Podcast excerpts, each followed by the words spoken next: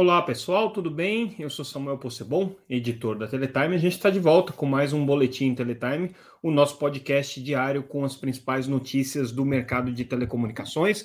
Hoje trazendo aquilo que foi destaque nessa terça-feira, dia 19 de abril de 2022, sempre é, com foco nas notícias que foram apuradas e trazidas pela Teletime. Se vocês ainda não acompanham a Teletime, entre lá no site www.teletime.com.br e é, fiquem ligados em tudo aquilo que a gente está publicando diariamente, sempre acompanhando o mercado de telecomunicações. Se vocês quiserem, também podem acompanhar é, pelas redes sociais como arroba Teletime News. Estamos aí há 23 anos cobrindo esse mercado com muito orgulho e tentando trazer o que tem de informação mais precisa e confiável com relação a esse setor. É, e aí a gente começa nosso noticiário de hoje trazendo uma notícia importante com relação ao fechamento da operação de venda da Oi Móvel para TIM, para Claro e para Vivo.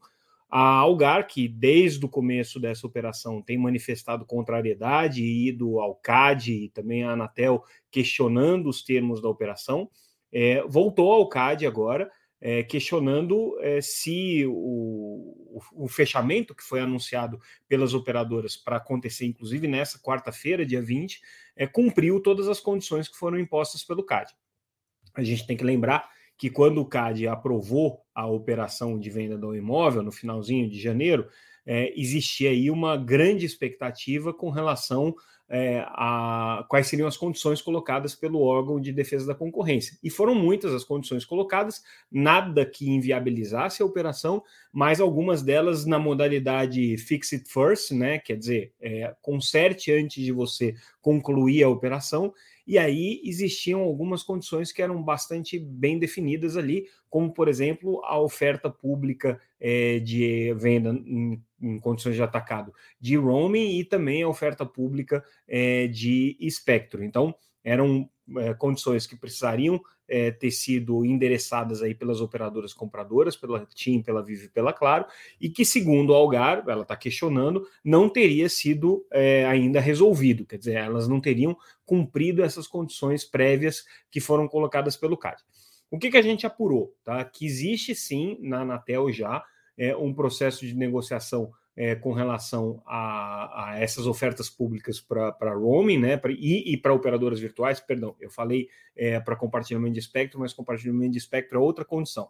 As duas ofertas públicas que tinham que ser é, definidas agora é para roaming nacional e para operadoras móveis virtuais. E aí, segundo o que a gente apurou, é, é a Anatel já está negociando essas ORPAs, né, que a gente chama, que são ofer ofertas de referência públicas para a oferta no atacado, né, mas ainda não estão concluídas, e segundo o entendimento das fontes que a gente ouviu no Anatel, não seria pré-condição a homologação dessas ORPAs, seria pré-condição que essas ORPAs estivessem já é, sendo negociadas. De qualquer maneira, a Anatel espera que isso daí aconteça num prazo de 90 dias, e aí agora a gente tem que ver como é que é, o CAD vai responder a esse questionamento da Algar, porque realmente é, existe aí uma dúvida se essas condições necessárias foram cumpridas. Além das ofertas de roaming e de operadores virtuais, ainda existe a obrigação de compartilhamento de espectro, mas essa está clara que só vai poder acontecer depois que a operação for consolidada, afinal de contas, elas precisam ter o controle desse espectro e precisam ter feito já todo o remanejamento de usuários para poder liberar a maior quantidade de espectro possível. E também existe a obrigação de venda de torres, que, da mesma maneira, precisa acontecer, mas só depois que a operação estiver fechada, porque daí você já teve a transferência de propriedade dessas torres e elas podem ser então comercializadas para terceiro. Então, isso são essas condições que foram colocadas pelo CAD, mais ou menos em linha com as mesmas condições que foram colocadas aqui pela Anatel. É, e aí, agora, vamos ver como é que o CAD responde esse questionamento da Algar, que já, repetindo, já vinha questionando a venda da imóvel desde antes é, da aprovação, tanto pelo CAD quanto pela Anatel, que aconteceram aí no começo desse ano. Então, é, existe aí uma, uma expectativa importante com relação a esse posicionamento. Vamos ver se isso vai causar algum transtorno, algum problema para o fechamento da operação, que, de novo, está previsto para acontecer nessa quarta-feira, no dia 20 aqui. É, e aí, hoje a gente também teve um evento importante que a Teletime organizou, juntamente com o Ministério da Economia, para falar sobre o ecossistema é, de desenvolvimento tecnológico no 5G. é, foi feita uma pesquisa coordenada pelo PNUD, que é o Programa das Nações Unidas para Desenvolvimento, e pela Deloitte, que foi contratada pelo PNUD para realizar essa pesquisa, esse estudo. Eles ouviram ali centenas de formadores de opinião, de atores e, e, e diferentes elos da cadeia do 5G, e chegaram a uma série de conclusões. A gente até deu ontem no nosso noticiário, é, antecipando já algumas dessas, dessas conclusões. A coisa mais importante que fica desse evento, e aí eu, como eu estava no papel de moderador e ao mesmo tempo de editor da Teletime, eu posso colocar isso para vocês é, com a minha visão pessoal. O que fica desse evento é que o Brasil tem ainda oportunidade de se desenvolver bastante em relação às tecnologias de 5G, mas onde que estão as oportunidades do Brasil, já que ele não é um protagonista na indústria de hardware, ele não é um protagonista na fabricação de equipamentos para 5G e ele dificilmente vai conseguir recuperar o atraso que tem. A oportunidade para o Brasil, e isso foi apontado nessa pesquisa, é no desenvolvimento do software que vai estar tá por trás de todo, toda a cadeia do 5G. Então, existe aí a necessidade de desenvolvimento de aplicações, de softwares para rede, de softwares para operação, e tudo isso o Brasil teria competência e teria capacidade de é, se adiantar e conseguir é, ganhar um espaço relevante dentro do, do, do ecossistema do 5G global e dentro dessa geopolítica do 5G também, porque o desenvolvimento de hardware é limitado a poucos operadores, poucas empresas no mundo, poucas, poucos fornecedores. A parte de semicondutores mais restrita ainda, a gente sabe como é complicado você criar uma indústria de semicondutores, mas na parte de aplicações de software, é, o que se concluiu dessa pesquisa é que o Brasil já tem um ecossistema bastante desenvolvido de startups, de empresas que estão se dedicando ao desenvolvimento tecnológico e que poderiam dar esse passo agora para o 5G. Não é uma transição simples, mas é uma transição possível e essa foi a principal é, conclusão é, desse estudo na visão da Teletime.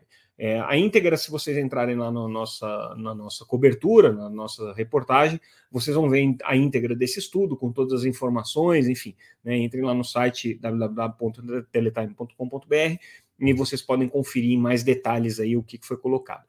Um dos pontos que, ainda sobre esse tema, é, chama atenção também é que o Ministério da Economia está chegando, na, no final das contas, já com o bonde andando. Né? Esse estudo ele veio no momento em que o edital do 5G já saiu, existe já uma estratégia é, de 5G que foi definida há alguns anos atrás, é, e ele é certamente um documento importante que se adiciona a todo esse trabalho que já foi feito aí de é, pensar as políticas de 5G é, mas ele está um pouco tarde. Então, agora, justamente a questão é o que, que o Ministério da Economia vai fazer com esse levantamento, com esse conjunto de, de é, conclusões a que ele chegou a partir desse, desse estudo com a Deloitte e com o PNUD.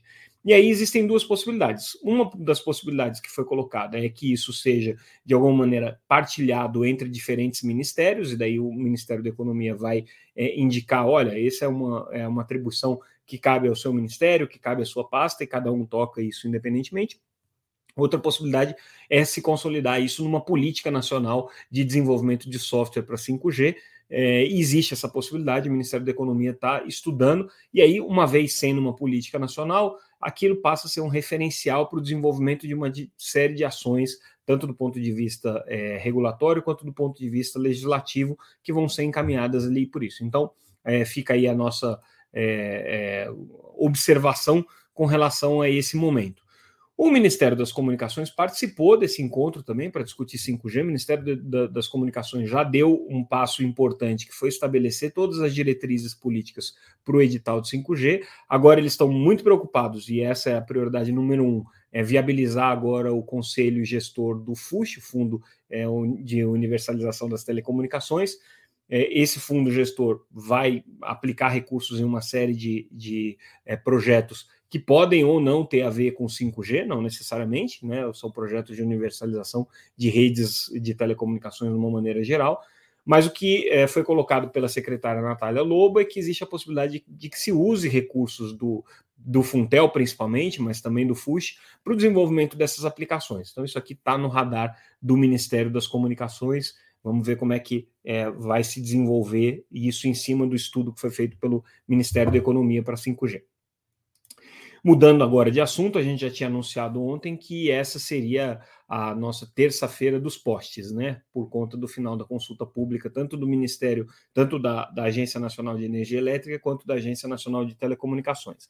Então, é, o que a gente está discutindo agora é justamente como vão ser as regras de ocupação de postes. Então, antes de falar dos comentários da consulta pública, só queria dar uma contextualizada sobre por que esse, esse assunto dos postes tem surgido tanto no nosso noticiário, porque isso tem sido tratado com tanta recorrência pela Teletime é um assunto super relevante para o setor de telecomunicações. A gente está falando de postes em que vão ser penduradas as redes de telecomunicações, seja de fibra ótica, seja de telefonia, seja de TV a cabo, enfim, todas as redes de telecomunicações que não são wireless, né? Então exclui-se aí é, a parte do 4G, do 5G e do 3G.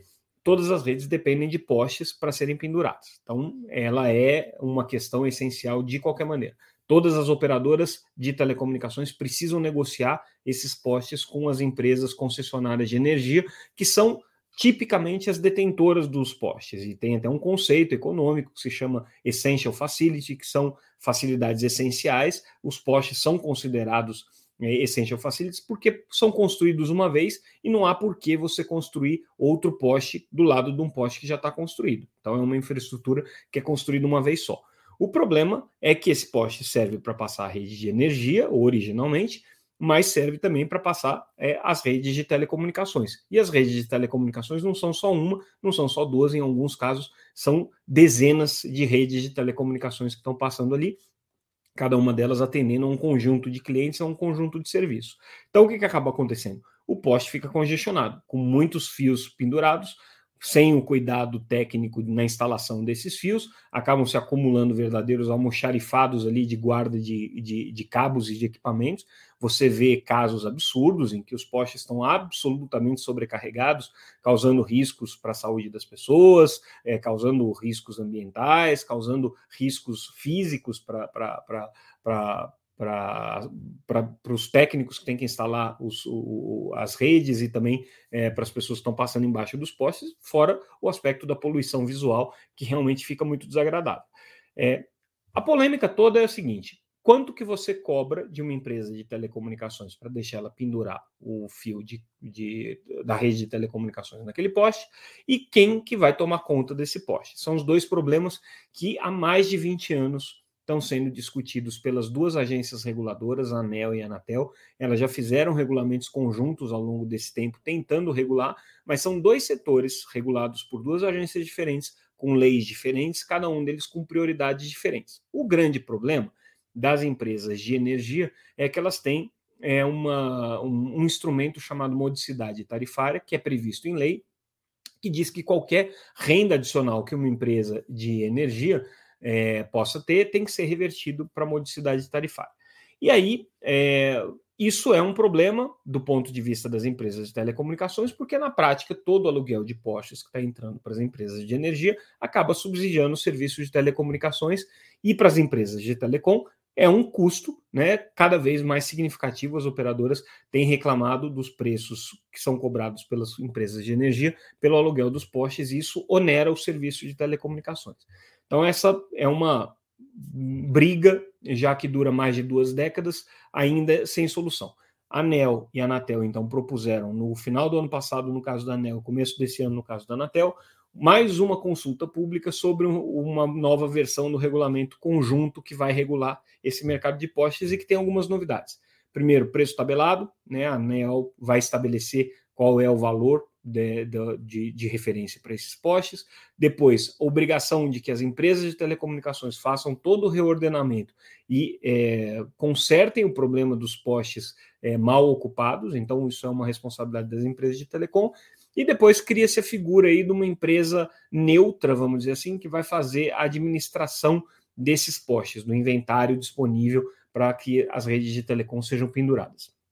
Esse é o resumo da ópera. Aí na consulta pública da Anatel, cujos é, comentários ficaram disponíveis hoje, então a gente analisou. Basicamente, o que o setor de telecomunicações está dizendo é essa proposta que foi feita pela ANEL e pela Anatel é muito ruim. E ela começa no básico, e aí a gente entra com a notícia que está aqui destacada, é, que é a crítica ao processo de análise de impacto regulatório que deu base a esse regulamento. todo regulamento precisa ser precedido de uma análise de impacto regulatório que analise qual que é, como o próprio nome diz, o impacto que aquele regulamento vai ter no setor que ele pretende regular.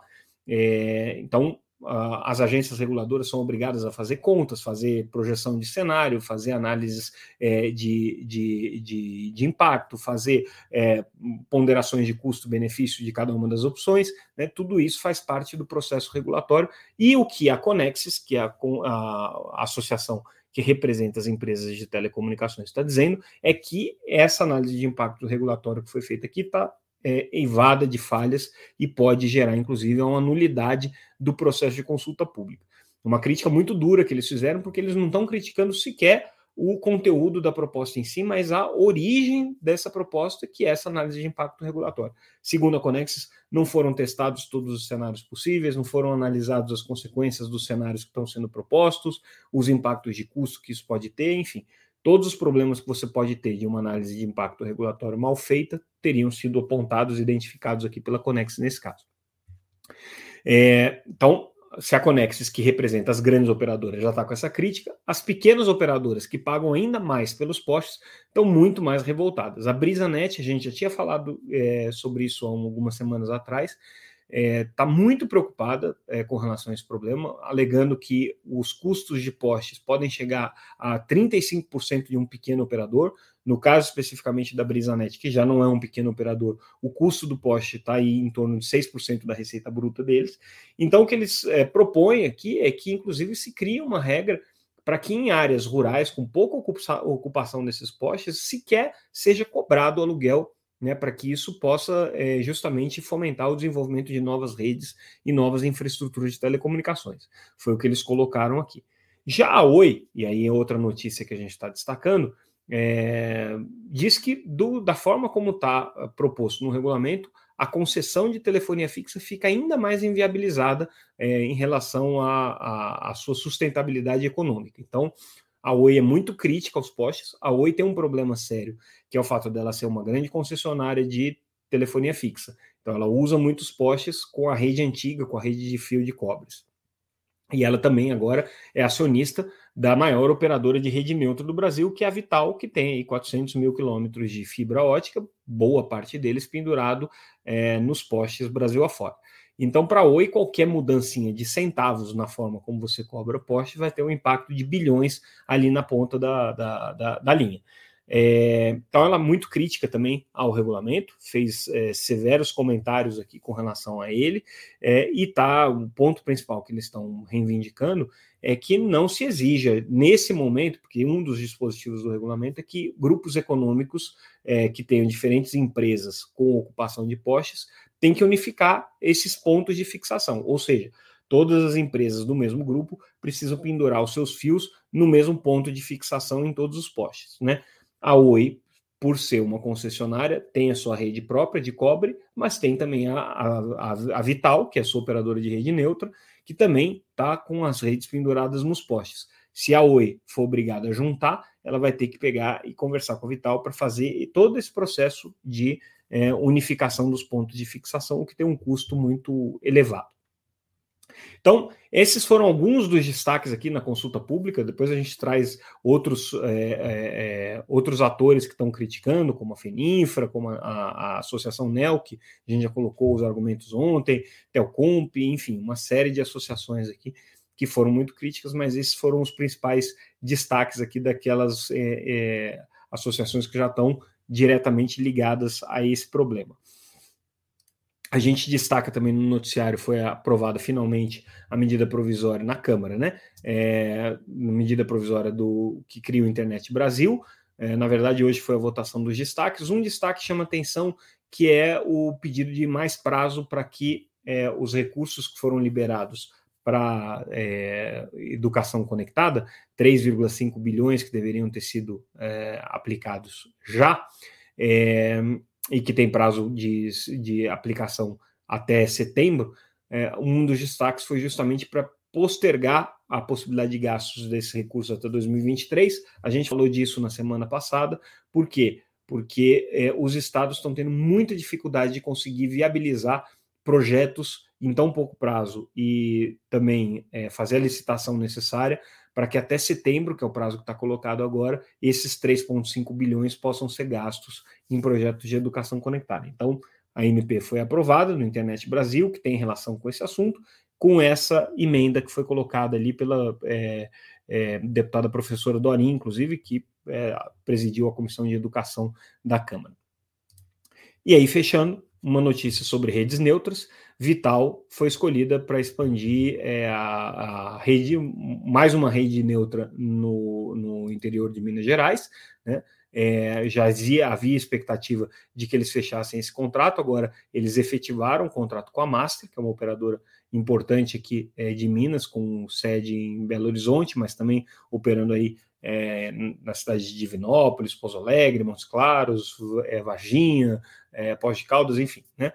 É, e aí a Oi, uh, perdão, a Vital anunciando então essa parceria com a, com a Mega é, e com a Master, perdão, é, com o objetivo aí de chegar a 150 mil clientes é, de banda larga e fibra ótica até o final de 2024. Essa é a expectativa aqui da Master. Então, vamos ficar de olho na estratégia dessa empresa agora utilizando redes neutras, o que é muito interessante. É, e aí, com isso, a gente encerra o noticiário de hoje. Amanhã, véspera de feriado. Se houver alguma, alguma é, algum fato que justifique a gente fazer o podcast, a gente traz. Se não, é, ficamos por aqui e a gente volta na semana que vem com mais um podcast Teletime News. É, fiquem ligados também no nosso site, que daí na sexta-feira a gente vai estar tá, uh, fazendo a cobertura normal, amanhã também tem noticiário normal. Então, no site, vocês continuam ligados com o que está acontecendo no mercado de telecomunicações. Só a pausa desse podcast aqui, porque, afinal de contas, é, tem coisas mais interessantes para se fazer durante um feriado do que ficar me ouvindo falar sobre telecomunicações. Mesmo assim, agradeço a audiência de vocês é, e continuem ligados nos nossos canais. Obrigado, pessoal. Até mais.